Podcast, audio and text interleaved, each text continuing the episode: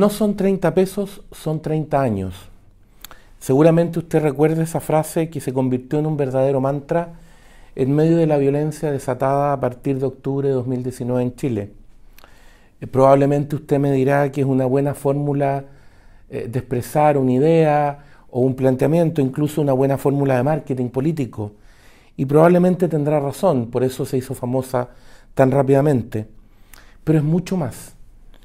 O quizás se hizo famosa precisamente porque representa mucho más. Es una, es una frase con una fuerte, con una muy fuerte carga ideológica.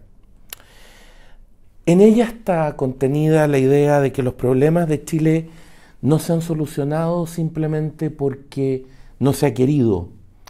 La idea, en cierta forma, de que hay un enemigo a derrotar para siempre, o un enemigo al cual cavarle la tumba, eh, que sería el neoliberalismo, el sistema, el modelo, para que una vez hecho eso, todos los problemas se resuelvan, casi, casi por arte de magia, casi como si existiera un hada, como en los cuentos infantiles, que pudiera tocarlo todo y arreglarlo todo milagrosamente.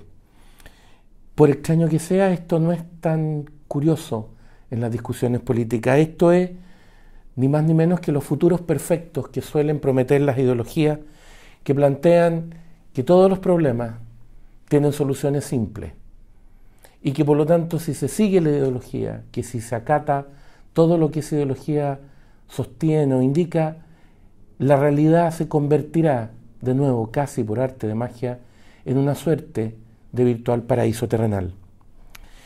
¿Se acuerda cuando desde la ideología nos dijeron que todos los problemas de la educación pasaban por el lucro y que si terminábamos con lo que se llamaba o a lo que se eh, trataba peyorativamente educación de mercado, íbamos a tener de inmediato y sin más una muy buena educación en todos los niveles.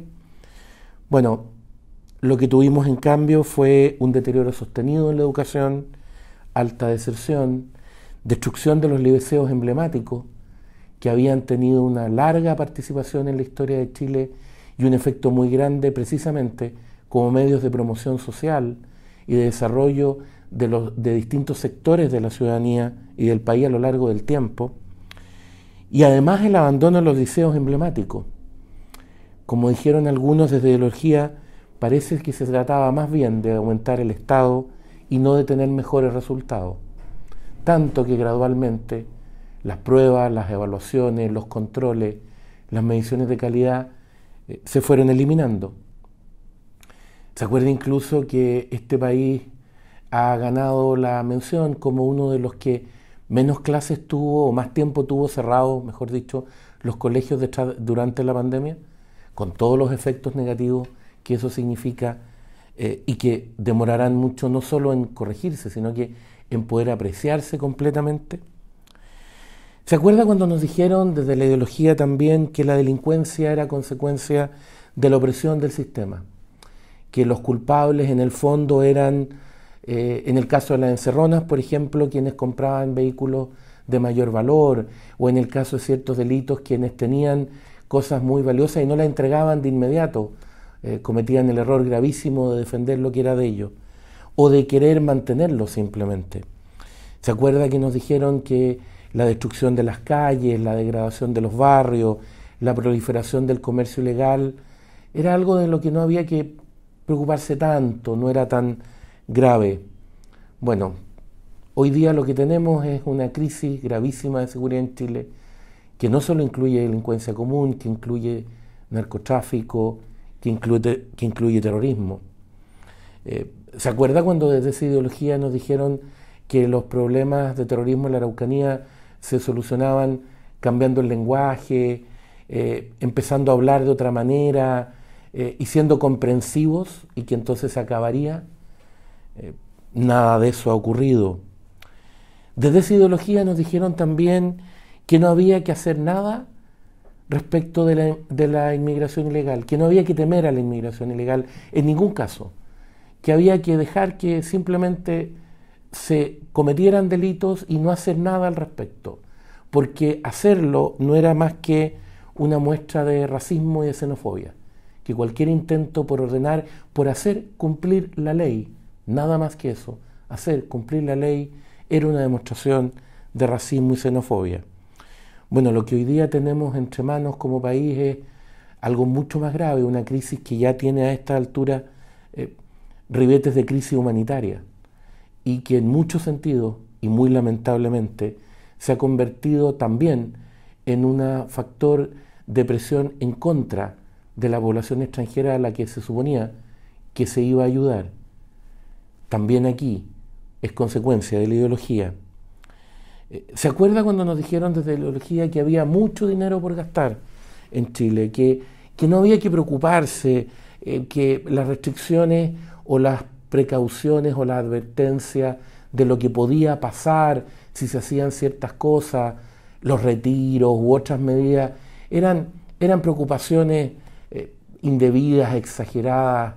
¿Recuerda usted algunas personas que nos dijeron que incluso no había que preocuparse tanto de la matemática porque no era tan relevante? Eh, bueno, después nos dijeron que no era importante crecer, sino que más bien de crecer, porque si éramos todos más pobres íbamos a ser más felices. Eh, hoy día lo que tenemos es inflación, desempleo y serios problemas económicos. Esta es la misma ideología que en el fondo nos dice que en lugar de explotar la oportunidad que para Chile representa el litio, eh, es mejor preocuparse de que el Estado mantenga el control. Es la que nos dice que más importante que preocuparse por tener buenas pensiones es asegurarse de que el Estado controle efectivamente el sistema de pensiones. Es la que nos dice que es más importante que preocuparse de la salud de los chilenos es asegurar que no hayan prestadores privados o que los que existan, prestadores u operadores privados, sean fuertemente controlados por el Estado. El problema de la ideología, de esta clase de discurso ideológico, es que promete algo que no es posible, a sabiendas que no es posible y por lo tanto genera ilusiones en las personas. Genera la expectativa de que si se cumplen todas estas eh, ideas o se siguen todos estos planteamientos, el futuro será necesariamente mejor, hasta que se enfrenta a la realidad, a lo que algunos han llamado el muro de la realidad, eh, que, que no es un problema de no querer, no querer hacer o no querer corregir, es un problema simplemente de reconocer cómo las cosas son. Usted sabe, igual que yo, que incluso si quiere cambiar algo, si quiere arreglarlo, si quiere corregirlo, lo primero que tiene que hacer es entenderlo. Tiene que conocer la realidad, tiene que aceptarla, incluso si quiere modificarla, porque tiene que entender cuáles son los procesos que permiten hacerlo. Esa es la gran diferencia entre un sistema institucional que respetando derechos y entendiendo los procesos graduales. Trata de ir mejorando la condición de vida o mejor abriendo las posibilidades para que las personas vayan desarrollando actividades que les permiten mejorar sus condiciones de vida, a uno que mantiene la prédica o en que se mantiene la prédica de esta clase de ideología, que prometen una suerte de paraíso en la tierra, que venden hoy día ilusiones y que condenan a las generaciones futuras a cosechar gigantescas decepciones. El libero, la realidad como no la habías visto.